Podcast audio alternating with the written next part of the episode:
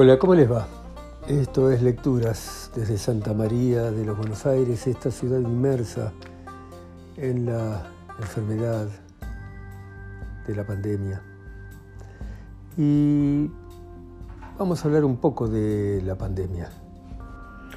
Cuando empezó en diciembre, enero del año 1920, la epidemia en Wuhan, China, las imágenes que venían hacían suponer que estábamos frente a una epidemia diferente por el alto grado de contagiosidad y por la virulencia de la enfermedad en sí, con una neumonía importante y posteriormente por complicaciones de toda índole por vasculitis, o sea, por inflamación de los vasos, lo que significa por una respuesta inmune exagerada de nosotros frente a la enfermedad. Pero nadie podía prever la velocidad de extensión de la pandemia y cómo rápidamente contagió Asia, Medio Oriente, Europa América del Norte y América del Sur y finalmente todo el globo. Es la primera vez en la historia de la humanidad que todo el globo, que todo nuestro mundo padece una pandemia de este tipo.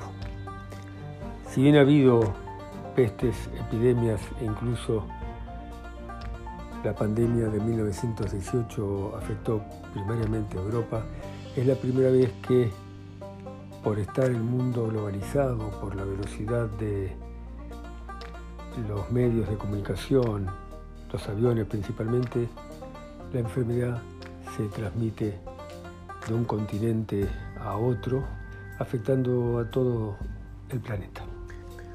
No es la primera vez que el hombre se enfrenta a catástrofes. El hombre, desde que el hombre es hombre, se ha visto obligado a enfrentar catástrofes naturales, por ejemplo, algunas que se podían prever, como esos volcanes que lentamente empiezan a entrar en erupción hasta que uno sabe que viene la erupción final y, y en general ha tenido suerte de escaparse. A veces hemos tenido menos suerte con los tsunamis que por ocurrir a miles de kilómetros del maremoto original eh, terminan siendo sorpresivos. Pero todas esas catástrofes naturales eran limitadas en el tiempo y duraban un corto tiempo, por más que produjeran efectos desastrosos. Lo más parecido a esta epidemia que estamos transitando de COVID-19 han sido las guerras mundiales, sobre todo la Segunda Guerra Mundial, que fue un poco mayor en envergadura, afectando a más países, pero aún así no afectó a mm, muchísimos países, sobre todo no afectó a la mayoría de los países del continente latinoamericano. Pero ahora estamos frente a un enemigo común que ha afectado todo el planeta. Y es frente a estas situaciones en donde surge el espíritu del hombre, ya sea espíritu para el mal o espíritu para el bien. Es en estas situaciones donde sale lo mejor y lo peor de la humanidad. Los que hacen negocios con la pandemia, los que sufren la pandemia, los que mueren por la pandemia, los que se recuperan de la pandemia, estamos probando nuestra resiliencia, estamos probando nuestra capacidad frente al infortunio. Y es una oportunidad